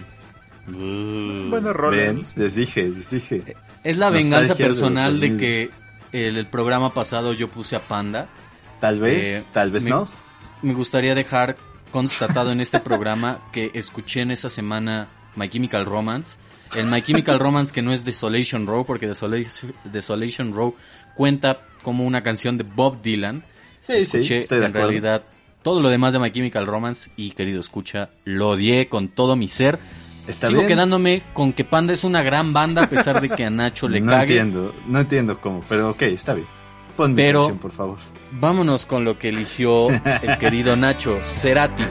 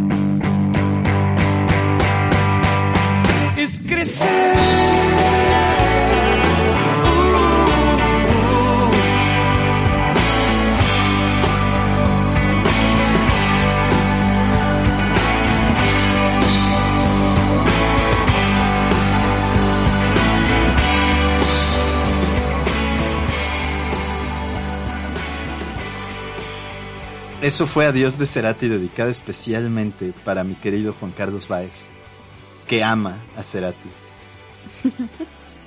Eh, No. Es una canción que a mí me da nostalgia, amigos, porque pues cuando salió, justo en medio de los 2000 yo era joven y, y siento que me pegó mucho. Ya saben, esta, esta angustia adolescente de, de dejar ir a los primeros amores. Es algo bonito ya después cuando se lo piensa. No, y, y fíjate que se, se me hace curioso porque yo... Digo, mi, mi acercamiento a Cerati fue como mucho más tardío. Justo... Yo creo que en la uni, cuando empecé a juntar contigo con el Jorge. en realidad, porque antes no era fan de Cerati ni de Soda. Muy mal. Ahora, ahora, ahora me agradan un poco y es como, güey, son chidos. Y, y puedo escuchar un par de sus rolas. De hecho, algunas ya se han vuelto como de mi playlist personal. Pero no, justo e- es raro porque sí, mi descubrimiento de ellos fue muy, muy acá. Entonces no, como que no, no, no me genera nostalgia. Me decepcionan, amigos. ¿Ustedes consideran llegado a este punto de sus vidas en donde ya atravesaron ese umbral que se conocía como después de los 18 ya me pueden meter a la cárcel, no a la correccional? Eh, ¿Sienten que, que cargan algunos traumas de esos amores de la secundaria? Ya no de la prepa, porque creo yo que en la prepa ya eres más consciente de algunas cosas, ¿no? No. Y vas formando tu personalidad. Bueno, Era yo sí. No sé ustedes qué hacían. O sea, no puedo, no puedo tener la autoridad moral como para decir, oh, wow, hice grandes cosas, pero como que ya era más consciente de, de algunas cosas, no de todas, sí de algunas. No tanto así en la secundaria, pero ustedes cargan traumas de esas épocas y de esas relaciones. De la secundaria no. No. Sí, De la secundaria sí. de la secundaria. Aquí va una anécdota importante en mi vida. Güey, yo en la secundaria tuve un novio eh, con el que anduve así segundo y tercer año de secu. Escándalo. Güey, el, el, el- este cabrón me puso el cuerno Oh, mil Oye, veces, no. así. ¿Cuántas? Mil veces con mis compañeritas de la secu, lo recuerdo. No me... Así que iba detrás del edificio y era como de, güey, tu novio se está besando con Nancy del A y yo, ¿qué? Oh, y con Nancy, Así te lo juro. Pinche Y bueno, Nancy. X, total que al final, espero que él ya no sepa nada de mí, así como yo no sé nada de él y no esté escuchando esto. Tú Pero, quémalo, o sea, salimos, salimos de la secundaria, güey, y actualmente es gay. Qué curioso. Ok. Entonces, o sea, cuando yo recuerdo esta historia de mi vida, era como la primera vez que me enamoraba, la primera vez que me engañaban con, Claro, con, con- sí. con las personas, o sea, la des- el amor y la desilusión a full. Y encima después mi confusión era como, güey, me pusiste el cuerno y no tantas significó veces nada para ti. y, y ahora eres gay. Era la era coartada, como, sí. what the fuck, ya sabes. Wow, sí, Raro, raro. Y entonces mis amigos me, me, me jodían, ¿no? Y me decían, güey, tú lo volviste gay. Y yo como, uy, claro que no. Y fue muy gracioso porque después tuve otro novio y, y él, después de andar conmigo, o sea, porque todo sucedía después de andar conmigo, güey. Ah, Siempre Después pasa. de andar conmigo, eh, se, se volvió sacerdote. Guau. Entonces, o sea, sí por mucho tiempo dije como, ¿qué pedo, no? O sea, ¿qué pasa en, en mis relaciones Tal vez los ayudas a encontrar su verdadera, este, su verdadero llamamiento en la vida. Camino.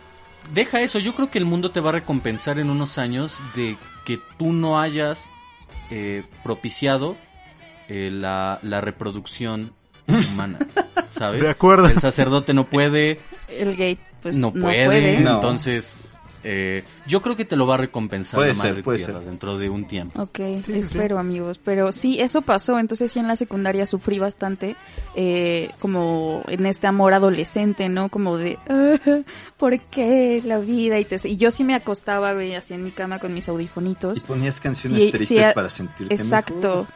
ponía canciones tristes para sentirme mejor, obviamente. Y pues de ahí también como estas ideas de, de todo lo que ya hablamos en el, en el programa de música, ¿no? Pero sí, yo, Cerati, amigo, a mí sí me gusta. Ok. Equipo. Nacho, ¿tú cargas aún traumas de las relaciones que tuviste Ah, en bueno, la no- época nada más como para No. acotar, no cargo el trauma, solo es una historia cagada de mi vida. Ok, ok. Este, este es el trauma, amigo. Y, y, y no cargo traumas de eso porque yo en la secundaria pues no, no tuve no tuve noviazguitos, amigo. Ok, ok. Ese es el Bueno, trauma eh, que cargo. Ok. Sí, escuchamos el corazón de Nacho romperse y también si usted tiene un, un oído bastante aguzado, Escucho. pudo escuchar las Sí. lágrimas que se están vertiendo en el teclado de Nacho. No es Nacho tecleando su, su teclado, sino las lágrimas cayendo desde las alturas, desde esa soledad en la que se encuentra Nacho. Ave, tú no eres consciente al parecer de, de las acciones que eh, tomaste, sino hasta muchísimo después. Quisiera imaginar que ese después no, no es ayer, sino es hace unos años, pero car- cargas algún trauma de esa época. Pues sí, y también tengo una historia cagada que me gustaría compartir con ustedes. En, en Date, este por favor. tenor de compartir historias cagadas. Recuerdo que la primera vez que, justo en la secundaria, como que una chica me gustaba como en serio, en el sentido de decir, güey, quiero tener algo Uh. con ella. Yo, yo hablaba con ella por el Messenger, ya saben. Oh, de le- le- MSN. Sí, ¿Le enviabas zumbidos cuando no te contestaba? por Claro. supuesto. Ok. Y, y fíjate que es muy cagado porque eh, en esa historia, digo, yo durante muchos años en la secundaria particularmente era como este dude mal pedo, era medio bully con otros chicos. No, no, Ok. no, no, no era como la persona que soy ahora, que soy mucho más tranquilo, pero bueno. El caso es que ella y yo nos llevamos bastante mal, Isabel, que de hecho estudio procesos educativos, el mundo es muy pequeño, por eso es la historia. Oh, rayos. Eh, y, y bueno, ella y yo nos llevamos bastante bien. Al principio nos llevamos bastante mal, pero eh, la primera vez como que algo pudo haber pasado entre ella y yo, no pasó absolutamente nada, porque un día, después de que ya hemos hablado por mucho tiempo, un amigo con el que yo me juntaba mucho a jugar videojuegos en mi casa, abrió mi, mi messenger y le mandó una serie de mensajes obscenos a esta morra. Oh, bien. Qué mal pedo. Y, y entonces yo, recu- o sea, como que los borró y tal, no, no, no recuerdo muy bien cómo fue el pedo. El caso es que después de esto ella ya no me hablaba y yo fui como de, güey, ¿por qué no me hablas? Hasta que un día me Oh. acerqué a ella y me contó lo que había pasado y fue así como de, güey, ¿qué, qué, qué pedo contigo, no? Ese güey y yo tuvimos una serie de, de desencuentros futuros, pero es como mi historia triste en este momento. Lo acabo de recordar por alguna razón. Igual y eras tú fragmentado, amigo. Eras Hedwig. No, no, no, o sea, yo, yo estoy consciente de que yo no lo hice, pues, vaya. Está Fue bien, Tyler. Durden. Nosotros te aceptamos en tu fragmentación, no te preocupes. Eh, somos las personas detrás de que quiten fragmentado en todas las plataformas de distribución fílmica en internet. No, ya, creo que a- sí le duele esa historia ahí. Está bien, está bien. Voy a Bueno, llorar, pa- amigos, no, no es cierto. Para que ya no le siga doliendo, ha llegado el momento más esperado de todos. El momento en donde doy mi listado de las películas nostálgicas. Pero O sea, primero nadie- me nadie me que preguntó, tiene pero- que decirnos su ¿Qué canción, tienes? ¿no? No, no, porque Yasu cierra, cierra eh, la sección, como, no. cierra el programa. No, amigo. No, amigo, no. Está no. bien. A ver, señor Juan Carlos Baez, date. Querido Nacho, gracias por esa Introducción. introducción, y el permiso. Eh, querido escucha, creo yo que como usted se ha dado cuenta a lo largo de este programa, coincidimos, la mayoría de los presentes, en que las terceras partes no son buenas, disculpe por repetirlo nuevamente, pero ¿qué creen? ¿Qué creen amigos? Difícil. creo? Hay una trilogía que después se volvió una... Eh, ¿cómo, cómo es? Cuatro, cuatro Tetralogía. películas Tetralogía. Tetralogía. Gracias. Y yo cuatrologías. Yo también iba a decir cuatrología. Gracias Nacho, en tu ser está el ser lingüista. Eh, una tetralogía recientemente se convirtió en una tetra- tetralogía. Por mucho tiempo fue una trilogía y por mucho tiempo en realidad solo fueron dos películas. Estoy hablando clara y obviamente de Toy Story. Yo no soy fan de Toy Sí, Story sí. 3, pero tengo que admitir que tiene momentos muy muy épicos y que la hacen una gran película. Nunca vi la 4, no me atrajo, creo que la están explotando eh, sin, sin mesura. No necesitas verlo. No Y- está mal, pero no está bien. Tengo yo que decir que siento una nostalgia muy muy grande por Toy Story 2. Creo yo que película. Toy Story 2 superó a Toy Story 1 en muchos sentidos, o al menos se puso a la par de la original. Y me gusta mucho la parte en donde todos los amiguitos de Woody van a buscarlo en un Avengers Assemble muy grande. Pero sobre todo, sobre todo, la última parte en donde conducen ese camión o esa camioneta de pizza y están los marcianos joya, y entonces sí. el señor cara de Pizza papa Planeta. y el señor cara de papa les dice así como de muévale para acá y después es como de oh nos ha salvado estamos Es agradecidos y los adopta como sus hijos. A mí me gusta mucho Toy Story 2, me gusta también Toy Story 1. Creo que es mejor Eh, sí. Recientemente, por diferentes circunstancias y decisiones que te pone la vida, o sea, tienes que tomar decisiones frente a la vida, decidí leer los cuentos de Philip K. Dick y decidí iniciar por el principio. No es una redundancia, en realidad decidí iniciar por el principio y me encontré con que uno de sus cuentos, que se llama La Pequeña Rebelión, es absolutamente Toy Story. Quiero decir que Toy Story y no sé qué otra de las películas que hablan de juguetes se inspiraron en Philip K. Dick para concebir. Small Cosa Soldiers. curiosa, cuando busqué si sí había una eh, mención directa a Philip K. Dick, eh, me encontré con un- una reseña hecha por un crítico inglés diciendo que la crisis ex- existencial que atraviesa Buzz Lightyear en eh, Toy Story 1 tiene mucha reminiscencia con la narrativa de Kadik.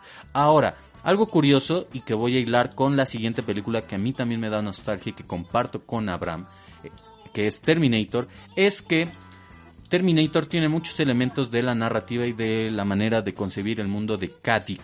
Y creo yo que si al querido tío de Abraham le gustaba tanto Terminator, siendo él sociólogo, es porque tiene una suerte de visión del futuro, de cómo puede convertirse en nuestra relación, quizá digamos filosófica, con las inteligencias artificiales. Eh, por ahí también encontré eso, ¿no? Que Terminator tiene una, eh, reminiscencia con lo que hacía Kadik dentro de sus obras. Y algo curioso es que Kadik intentaba hablar de la sociedad a partir de sus cuentos de ciencia ficción y de ese registro ficticio, si se le quiere ver, en sus cuentos. O sea, para mí es mucho, muy humano los personajes de Kadik en sus cuentos y en sus novelas, como lo serían los cuentos realistas de Dostoyevsky, por ejemplo. Lo pensaba en relación hace rato porque recordé un tuit, si no estoy equivocado, de Alberto Chimal, en donde decía, el único que le puede desear buenos días a sus personajes es Juan Rulfo, porque los personajes de Juan Rulfo son reales. Pero para mí, para mí, como Juan Carlos Baez, como un güey neurótico y que tiene aún nostalgia por Toy Story a pesar de los guiños a la pedofilia que tienen dentro de sus películas. Debo decir que también los personajes de Cadix son muy, muy reales y muy, muy humanos. Tiene cuentos en donde le da voz a los animales, tiene cuentos, por ejemplo, en este de la pequeña rebelión, en donde le da voz a los juguetes, a diferencia de Toy Story, en donde los juguetes no pueden hablar con los humanos, en la pequeña rebelión de Cadix sí pueden hablar y los humanos los entienden. Como con los objetos, ¿no? Sí, los objetos y los animales, ¿no? Una de las justificaciones que hace dentro de uno de sus cuentos en donde el protagonista es un perro, es decir, bueno, yo estoy contando la perspectiva que tiene el perro de la realidad porque a mí me interesa imaginar cómo es que el perro piensa y concibe la realidad. Eso a mí se me hace muy valioso y en cuanto a eso yo tengo una nostalgia muy muy acentuada por Terminator 2, no tanto Terminator 1. Creo yo que fue una gran secuela, se superó y sobre todo este plot twist que sucede casi al principio de la película, no es spoiler porque ya son casi más de 30 años desde que salió, cuando aparece el, creo que es el T-100 interpretado por Schwarzenegger y le dispara a el otro Terminator y es como de what the fuck dude tú eras el malo anteriormente pero ahora eres el bueno y al final dices hasta la vista baby eso eso me causa mucha nostalgia. Recuerdo ahorita por lo de Terminator que en algún momento yo tenía un vaso de Cinépolis que traía como frases eh, frases famosas de películas y venía hasta la vista baby. Y en ese momento yo me sentí muy bien porque Arnold Schwarzenegger un gringo muy gringo estaba hablando en español, amigos. Yo me sentí identificado. Me sentía querido, me sentía por primer, por primera vez en mi vida importante. Y luego fue gobernador de California. Entonces, pues. Luego fue gobernador de California. Salió en la de 2012, ahorita me acuerdo, en donde... Eh, ¿quién, es, ¿Quién es el que sale de protagonista en 2012? John Cusack le dice a su esposa en la película que obviamente el güey estaba fingiendo porque era actor y estaba preparado para ese tipo de cosas. Em, y la tercer película por la que siento nostalgia y con la cual tenemos que cerrar este programa es clara y obviamente Amores Perros. Amores Perros en el 2. Creo que a todos nos sucedió, ya lo mencionamos, pero me gustaría que ustedes ahonden un poquito más en cuanto a eso. Que cuando vimos Amores Perros en el 2 no entendíamos bien qué estaba pasando. Yo tengo un recuerdo muy presente que fue el estar eh, llevando a cabo el zapping, el cambio de canales, y me encontré con el 2 y me encontré específicamente con esta escena en donde el perro de Octavio, que ya no recuerdo ahorita el nombre, mata a los perros del chivo. Y todos los perros y la sangre están en el piso del chivo. Y el chivo está a punto de matar al perro. Cuando yo vi esa escena, dije, no mames, güey, ¿qué estoy viendo? yo sé, sí. ¿Qué, ¿Qué estoy viendo? Y me dejó impactado. No sé si ustedes tengan por ahí otro recuerdo sobre Amores Perros en el 2. Tiene que ser específicamente, en el 2. Porque no salía en el 5, cosa curiosa, a pesar de que el 5 tenía la parte de eh, ayuda a la comunidad, servicio a la comunidad, que era algo muy traumante para todos. No entiendo por qué el 5, si ya nos había traumado con eso, no podía traumarnos con Amores Perros, ya, ya eh, venía en el paquete completo, porque no lo hicieron. Pero sí, no sé ustedes qué piensan. Yo recuerdo que pasaba ya noche. Amores Perros. Amores sí, Perros. sí, empezaba Claro. como a las 10, según yo. Y como tenía escenas de sexo, o sea, sí recuerdo a mi papá como de, ya vete a dormir. Y yo como de, no, quiero ver esto. Y él así de, niña, no, entiéndelo. Y entonces Y- te pero ponía como la escena que- del perrito y fue, ¿cómo está bien? Ya me voy a dormir. No, y sí como que yo la veía a escondidas. ¿Sabes también cuál veía a escondidas? Babel. Uf, Claro, sí.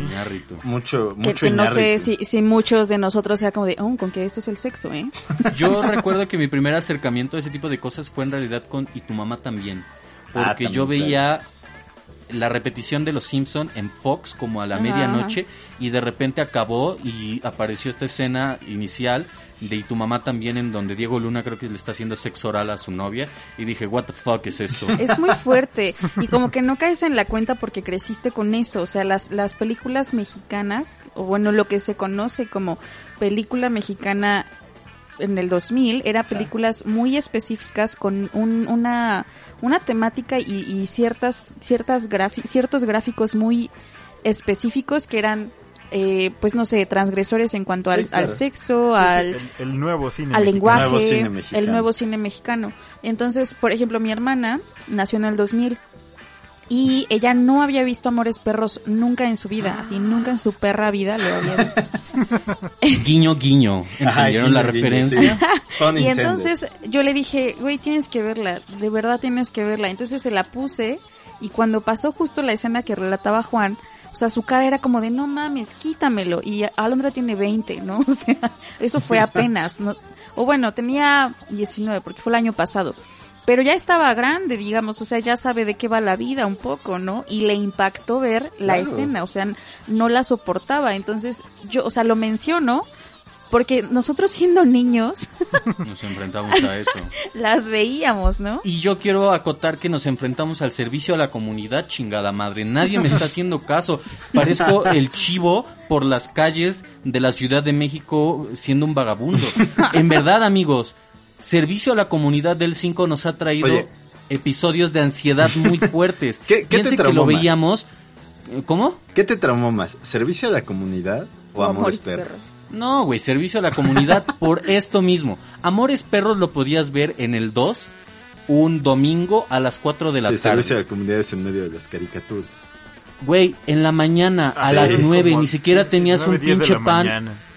No tenías un pinche pan en el estómago, güey. ¿Cómo no esperan que tengamos ansiedad, güey? ¿Cómo no esperan que tengamos colitis, gastritis y cualquier otro trastorno Aparte, alimenticio? ¿no te Era pasaba- obvio, güey. ¿No te No pasaba mames. que cuando pasaba un niño de tu edad, y esto es en serio, en- de verdad Sí. se te hacía como un hoyo en el estómago?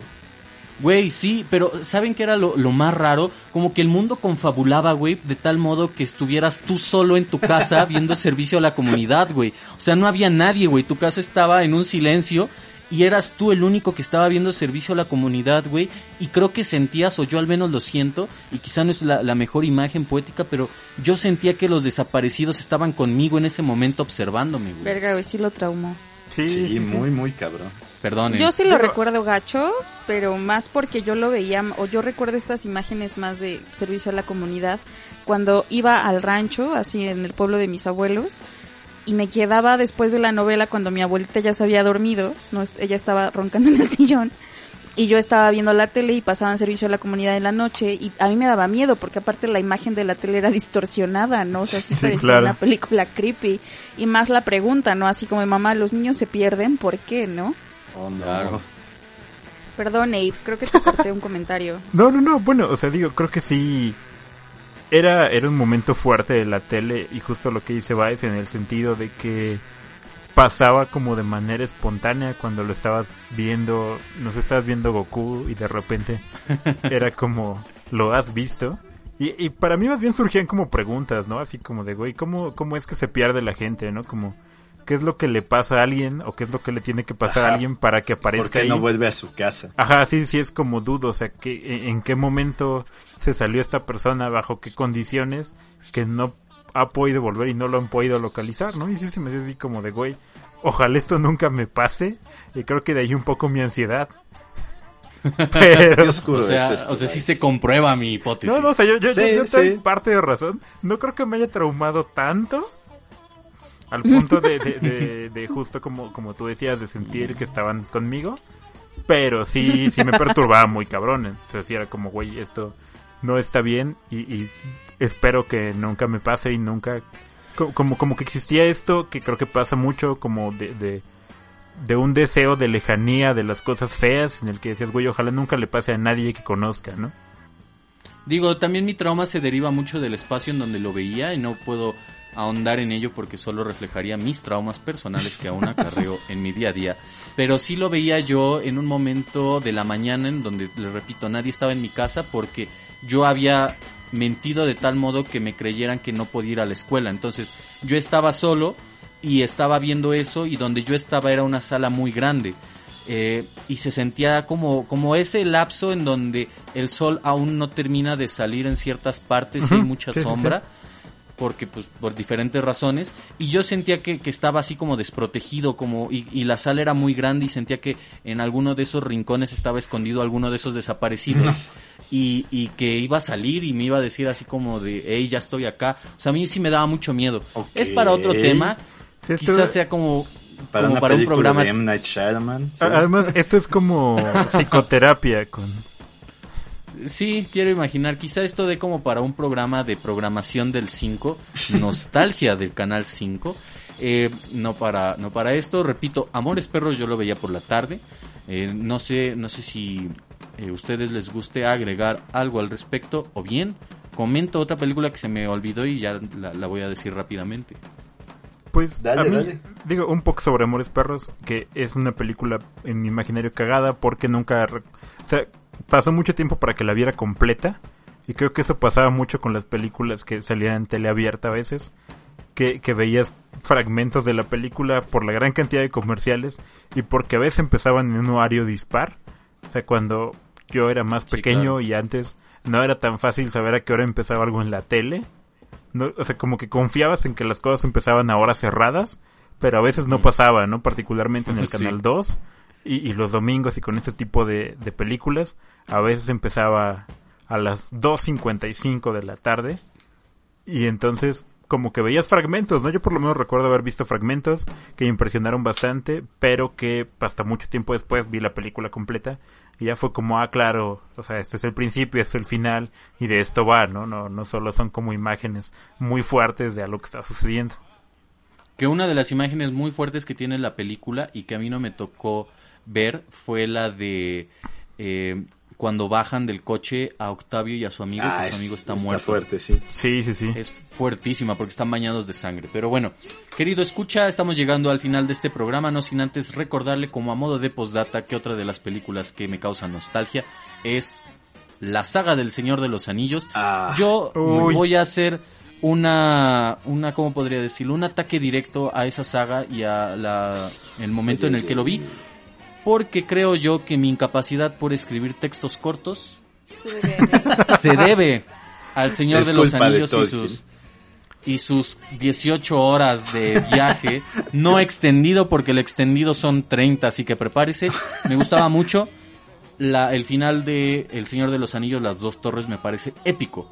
Épico como el pinche Batman, en el sentido ¿Cuál es en tu el película que favorita de esas? Del Señor de los Anillos. Las dos torres, definitivamente. Las- dos torres, gracias, sí, sí, sí. gracias amigos, me agrada, sí, igual. El, re- el Me retorno del rey era bueno, o es bueno, es muy pero, entretenida, eh, pero no. un poco predecible, o sea, como que dices, ay, al fin ya se va a acabar. o Ya se van a romper se- el océano, está padre. Sí, o, o se muere Sam, o se muere Frodo, o se mueren todos en el pinche volcán, pero ya muéranse de una pinche vez para que acabe esto. Las dos torres tiene todavía ese twist, como de decir, puta madre, güey, todavía falta una. Es muy emocionante. Y, y, y el final, el justo final, Sí. cuando aparece Gandalf, ¿no? Yo Y sé. Sí, es lo mejor. sí, es muy épico. Y ahora es Gandalf Sí. blanco. Sí, cosa curiosa, no sé si ustedes ya hicieron su test de personalidad, si no, háganlo. Nos mandan los resultados a Yasu y a mí a través del grupo del, del cuarto en WhatsApp. Querido, escucha, también hágalo y compártanoslo en nuestro Facebook, el podcast cuarto, este, podcast el cuarto, perdón.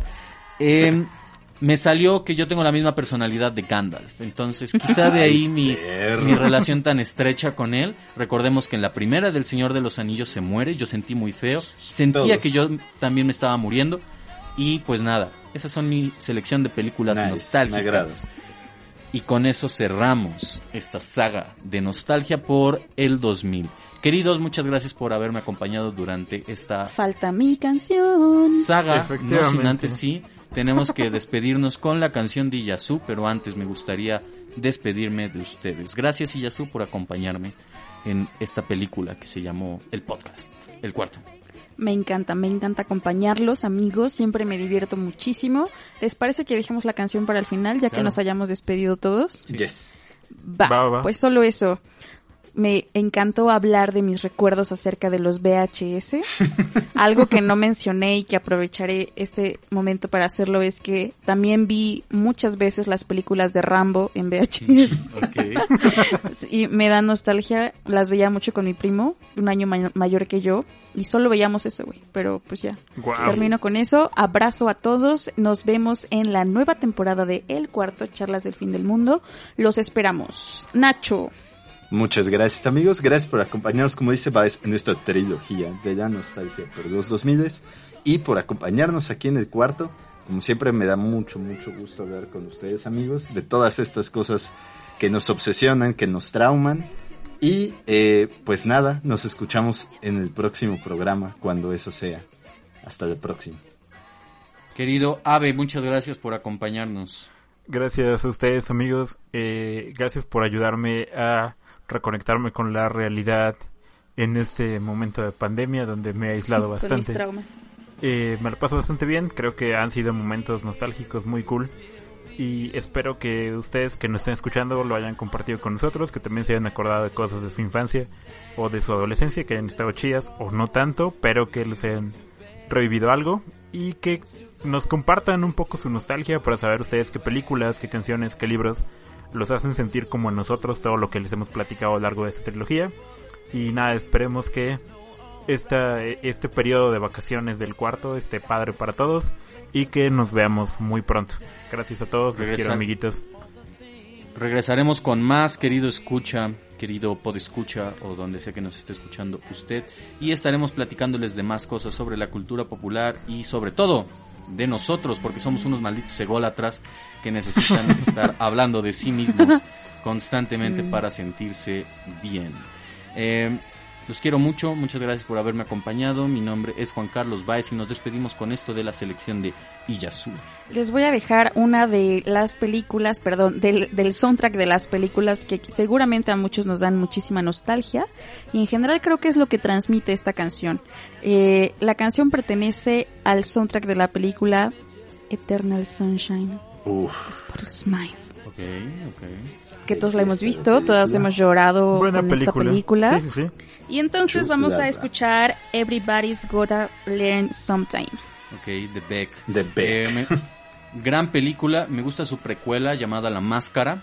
Me parece una canción que contextualiza bastante, bastante bien lo que... Al personaje, uno- ¿no? Sí, exacto, al, al personaje. Eh, pues nada, nos despedimos con esto, Beck, para que se depriman un poco. Los queremos mucho, nos escuchamos. Hasta la próxima. Adiós. Adiós. Adiós.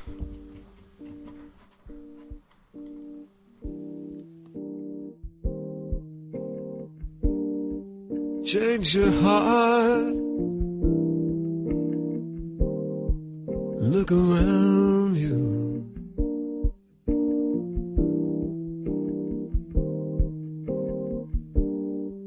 Change your heart. It will astound you.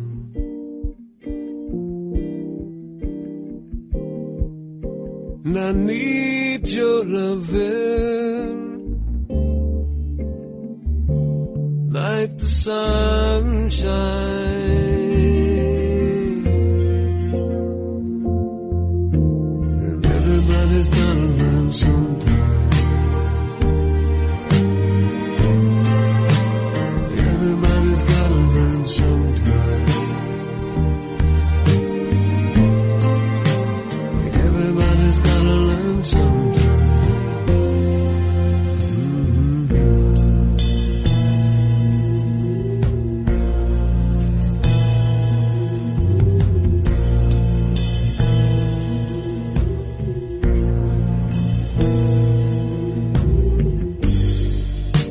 Change your heart. Look around you.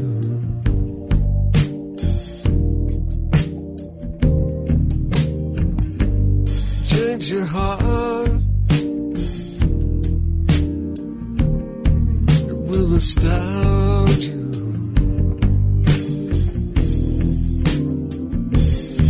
I need your loving.